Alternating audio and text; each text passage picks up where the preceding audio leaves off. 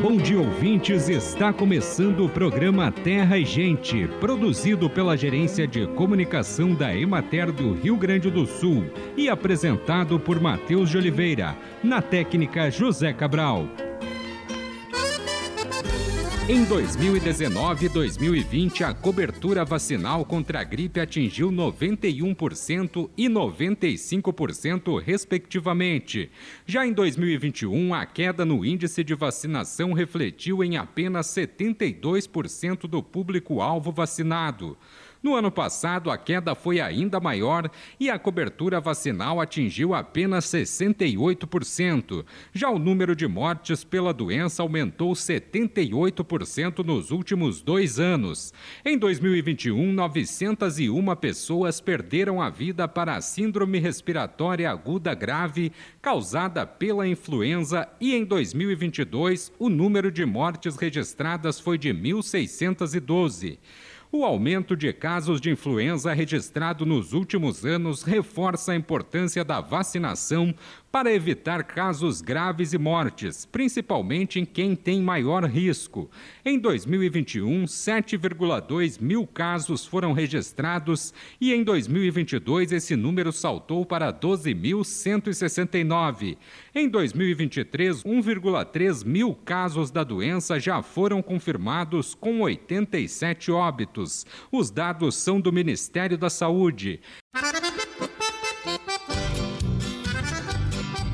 A fim de garantir a sanidade do rebanho e a melhoria da condição de vida animal, o Escritório Municipal da Emater de Vacaria, em parceria com o médico veterinário Ayrton Stella, realizou mais uma edição da campanha de vacinação contra a brucelose entre os dias 10 e 14 de abril. A brucelose é uma zoonose, doença grave e contagiosa, capaz de infectar várias espécies de animais e também o ser humano. Nos bovinos, se caracteriza por provocar abortos espontâneos, geralmente no terço final da gestação. A vacinação contra a brucelose é obrigatória em todas as fêmeas bovinas entre 13 e 8 meses de idade. Acompanhe agora o panorama agropecuário. A área cultivada de soja no estado é de 6.513.891 hectares. A produtividade atual está estimada em 2.175 quilos por hectare. A Emater realizará ainda em abril nova avaliação de safra, pois os resultados regionais indicam que a produtividade ainda pode sofrer alterações negativas. As condições do clima foram apropriadas à colheita até a metade da semana passada, após devido à ocorrência de chuvas e da permanência de nebulosidade e umidade do ar elevada em algumas áreas, não houve andamento dos trabalhos de colheita, aumentando a perda de grãos por falhas no sistema de trilha. A área colhida alcançou 54% das lavouras. Restam 36% em maturação e 10% ainda em enchimento de grãos. De maneira geral, o produto colhido apresenta adequada umidade dos grãos, variando de 13% a 16%. Porém, há impurezas e maior umidade nas lavouras mais infestadas por plantas daninhas, onde não foi possível realizar a dessecação para a colheita. A safra também está caracterizada por um aumento de perdas na colheita em relação à plataforma de corte e à alimentação das colhedoras, devido à menor altura das plantas e da inserção dos legumes, o que dificulta o recolhimento. Apesar disso, as perdas na colheita ainda se mantêm próximas ao limite aceitável continuam os relatos de perdas muito elevadas em lavouras de soja, inviabilizando a colheita. Em algumas dessas áreas já são feitos o preparo do solo com grade para o manejo de plantas daninhas, bem como a implantação de plantas de cobertura destinada à produção de palhada para o próximo cultivo de trigo. Os produtores que possuem lavouras em terras baixas e irrigadas no sistema sulco-camalhão estão atingindo excelentes produtividades.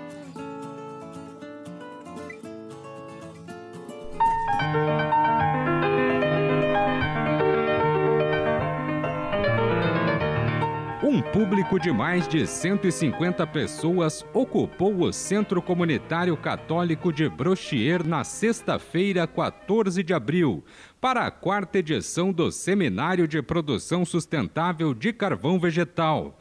O repórter Tiago Baldi esteve no evento e conversou com o supervisor da Emater, Fábio Encarnação. Bom, hoje nós estamos no município de Brochir, aqui no Vale do Caí, para mais uma edição do seminário sobre produção sustentável de carvão vegetal. Carvão que é um, uma cadeia produtiva importante aqui para a região, para o Vale do Caí.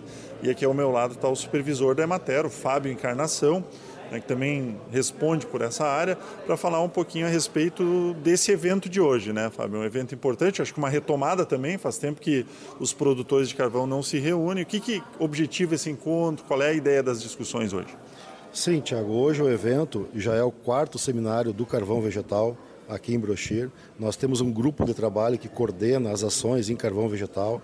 Esse grupo de trabalho participa a Emater, o Sindicato dos Trabalhadores Rurais, a Prefeitura Municipal, outras representações também do setor carvoeiro.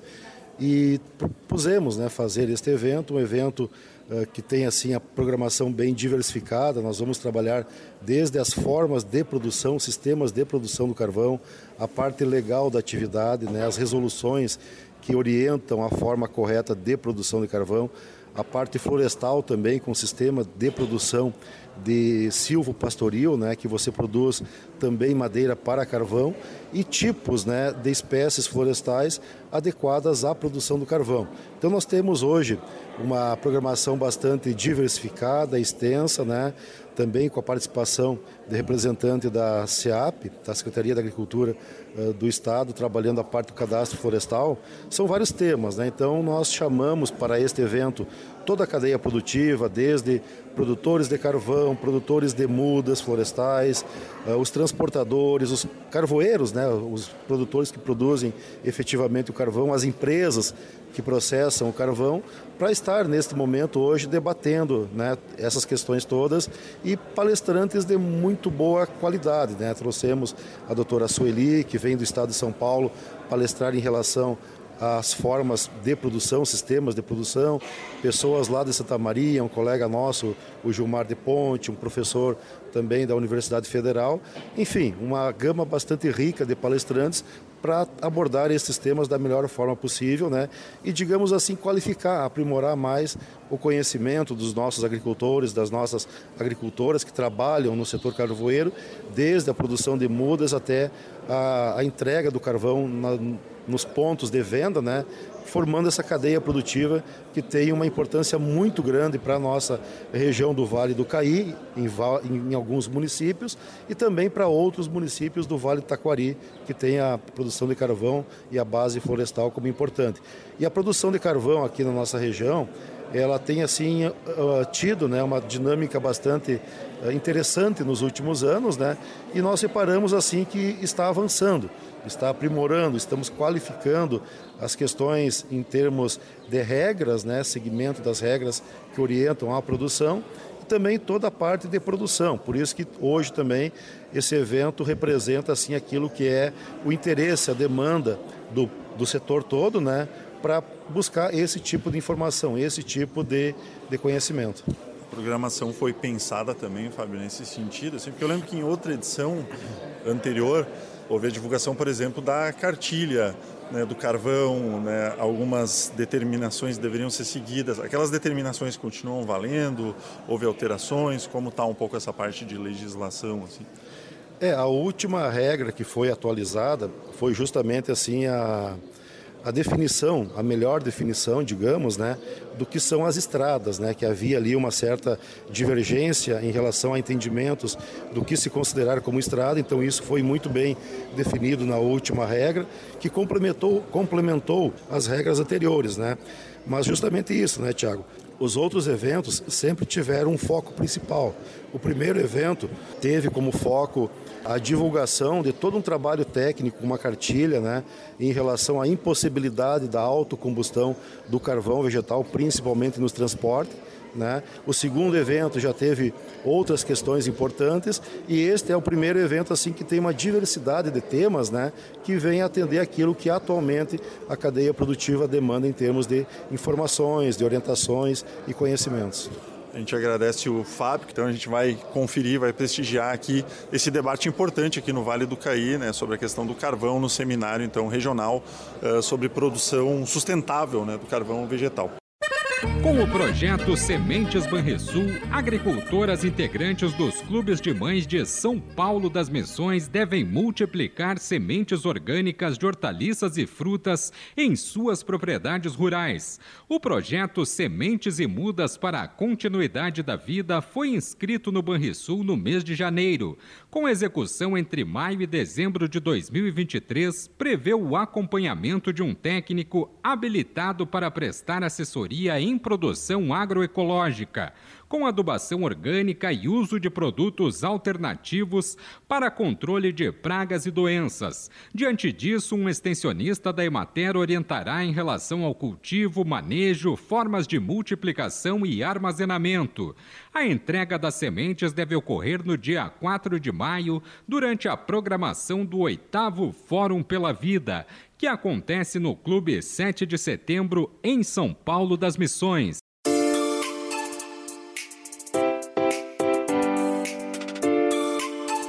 E chegou o momento de saúde e ecologia. Com o outono e a proximidade do inverno, ciclos importantes encerram-se e outros se iniciam na agricultura gaúcha.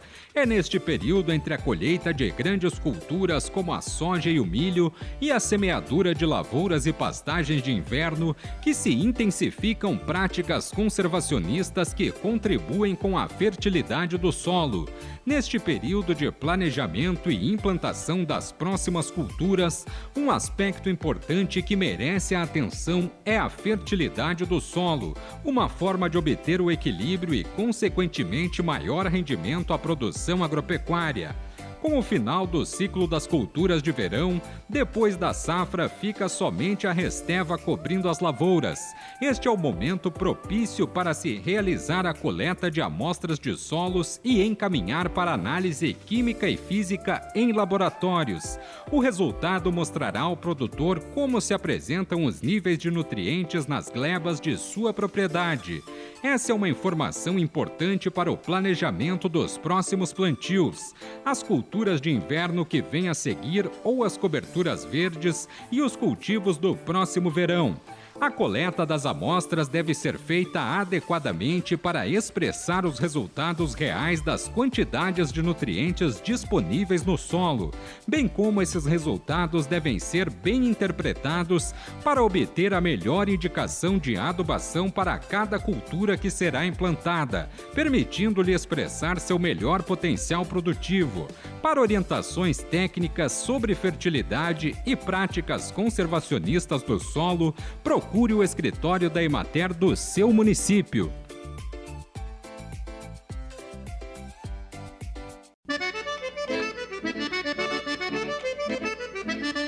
Acompanhe os preços recebidos pelos produtores do Rio Grande do Sul na última semana. Arroz em casca, saco de 50 quilos, preço menor R$ 83,00, preço maior R$ 90,00, preço médio R$ 86,63. Feijão, saco de 60 quilos, preço menor 227 reais, preço maior 420 reais, preço médio R$ 274,73. Milho, saco de 60 quilos, preço menor 67 reais, preço maior 87 reais, preço médio R$ 71,50. Soja, saco de 60 quilos, preço menor 138 reais, preço maior 145 reais, preço médio R$ 141,46. Trigo, saco de 60 quilos, preço menor 76 reais, preço maior 80 reais, preço médio R$ 77,74. Boi para abate o quilo vivo com prazo de pagamento de 20 a 30 dias, preço menor R$ 8,50, preço maior R$ 10,00, preço médio R$ 9,48. Búfalo, quilo vivo, preço menor R$ 7,00, preço maior R$ 9,50, preço médio R$ 8,41. Cordeiro para abate, o quilo vivo, preço menor R$ 7,00, preço maior R$ 8,50, preço médio R$ 7,66. Suíno tipo carne, o quilo vivo, preço menor R$ 4,60, preço maior R$ 6,60, preço médio R$ 5,57. Vaca para abate, o quilo vivo, com prazo de pagamento de 20 a 30 dias, preço menor R$ 6,50, preço maior R$ 8,80, preço médio R$ 8,33. Leite o litro, preço menor R$ 2,40, preço maior R$ 2,90, preço médio R$ 2,65. O município de Coxilha sediará no dia 5 de maio a sexta edição do Dia Estadual do Peixe no Ginásio Poliesportivo Municipal. O evento neste ano abordará a regularização e o associativismo. A abertura está marcada para as nove da manhã e, na sequência, acontecem dois painéis: um sobre regularização da aquicultura e outro abordando o associativismo na aquicultura. Amanhã finaliza com a palestra sobre desafios e oportunidades da piscicultura gaúcha e os pronunciamentos das autoridades. A parte da tarde ficará para a mostra de fornecedores para a Piscicultura. O evento é uma promoção da Emater, Prefeitura de Coxilha e Secretaria Estadual de Desenvolvimento Rural, com apoio da Assembleia Legislativa por meio da Frente Parlamentar de Aquicultura, Piscicultura e Aquaponia, FAMURS, Ministério da Pesca e Aquicultura, SEBRAE e Associação Tilápia RS, e conta com o patrocínio do Sicredi Integração dos Estados Rio Grande do Sul, Santa Catarina e Minas Gerais e Grupo Santa Fé Agro. A participação é gratuita com café da manhã e almoço e as inscrições devem ser feitas através de link disponível no site da Emater.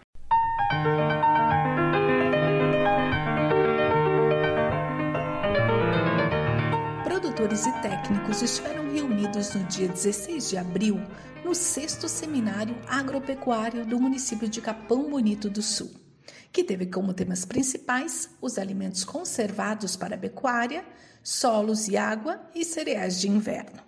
Nós aproveitamos para conversar com o chefe adjunto de transferência de tecnologia da Embrapa Trigo, Giovanni Faé, que palestrou sobre a implantação de cereais de inverno como oportunidade no vazio forrageiro. Giovanni, o que, que os agricultores presentes então nesse nesse evento, nesse seminário, deve levar? Qual a tua mensagem? O que, que a Embrapa trouxe em relação à implantação das culturas de, do, dos plantios de inverno para o vazio forrageiro? A grande mensagem né, que a gente vai estar trabalhando aqui no sexto seminário em Capão Bonito do Sul é, é que a gente pensando em pecuária, pensando em pecuária de leite, pecuária de corte, o produtor precisa ter alimento estocado para não ficar vulnerável em momentos de oscilação de preço ou de estiagem, como a gente vem passando aí nos últimos anos. E os cereais de inverno, eles têm opções sim para a gente fazer cultivos, né?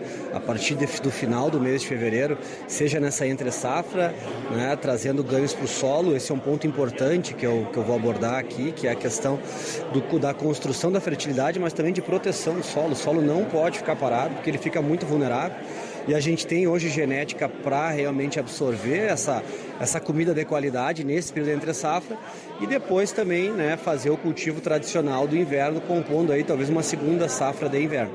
É, essa lógica ela passa sim pelo manejo, então a gente aborda essa questão de tu construir, né? A, a mensagem que fica é a seguinte, assim, para resumir: um bom solo, uma boa forragem, né? uma boa forragem, uma boa vaca, uma boa vaca, um bom leite ou um bom, um bom terneiro. Né? Então esse, esse é um ponto importante. Então é a base de tudo que vai garantir esse, essa oferta. E para fazer isso eu preciso de gestão, eu preciso ter planejamento. Então a gente está trazendo aí alternativas de cereais de inverno, como aveia, trigo, triticale e cevada, novidades que não vêm para o mercado, com ciclos bem diferentes, características agronômicas bem diferentes, para que o produtor, dentro de cada realidade, consiga fazer esse encaixe aí para buscar o alimento conservado, né? É, mas também buscar aí nos diferentes usos essa maior renda que ele pode ter, seja aí com o pasto direto, seja aí com o grão, né, ou né, estocando em forma de feno para secado, silagem de planta inteira e, e realmente conseguir pensar a propriedade o ano inteiro. O momento dele pensar isso é agora para essa para esse próximo período para evitar o vazio já está atrasado como é que está esse momento é, a grande a grande mensagem também em termos de vazio é, bom, meu solo não pode ficar parado. Então eu tirei um milho lá em fevereiro. O que, que eu vou plantar em fevereiro? Eu tirei uma soja precoce ali em março. O que, que eu vou plantar? Ou mesmo agora, quando o produtor aqui em Capão Brito do Sul estão colhendo, eles precisam ter já em mente que a diminuição dessa, desse período da colheita e, da, e do plantio ele é fundamental, não só pensando em oferta de comida, né? quando a gente pensa em vazio em momentos críticos, que é esse outono, é um deles, né?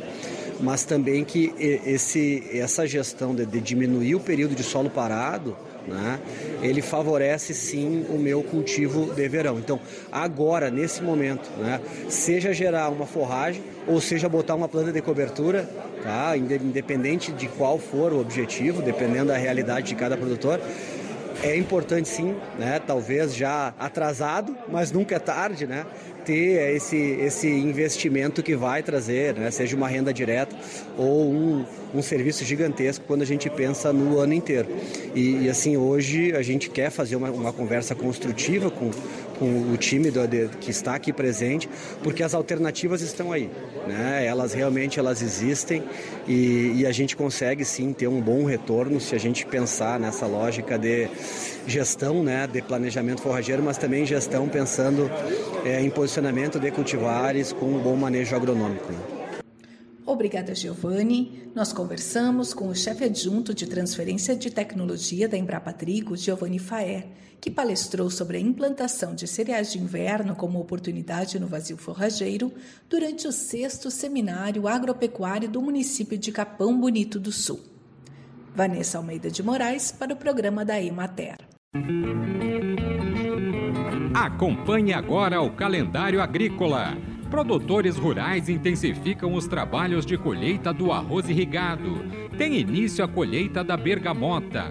Aproxima-se do final a colheita do sorgo e continuam os trabalhos de colheita do abacate. A abril é mês de se plantar alho, cebola, beterraba, cenoura, ervilha, morango, nabo, rabanete, alface, brócoli, chicória, couve-flor, espinafre, radite, repolho, agrião, almeirão, salsa, rúcula e salsão.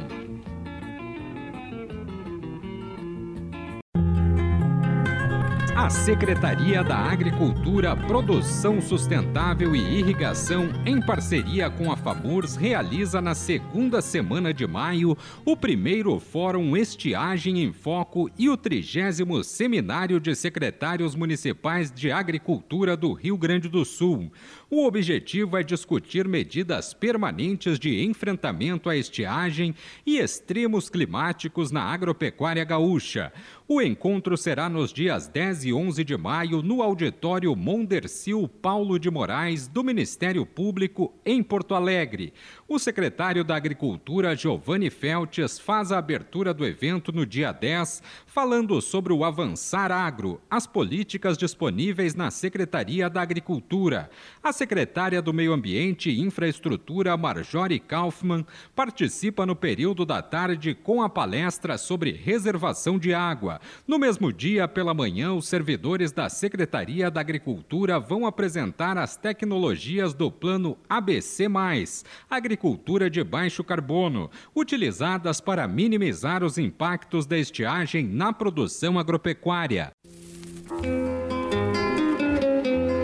Bem, amigos, hoje nós vamos ficando por aqui. Esperamos por vocês na próxima semana com mais um programa Terra e Gente. Um bom dia para todos.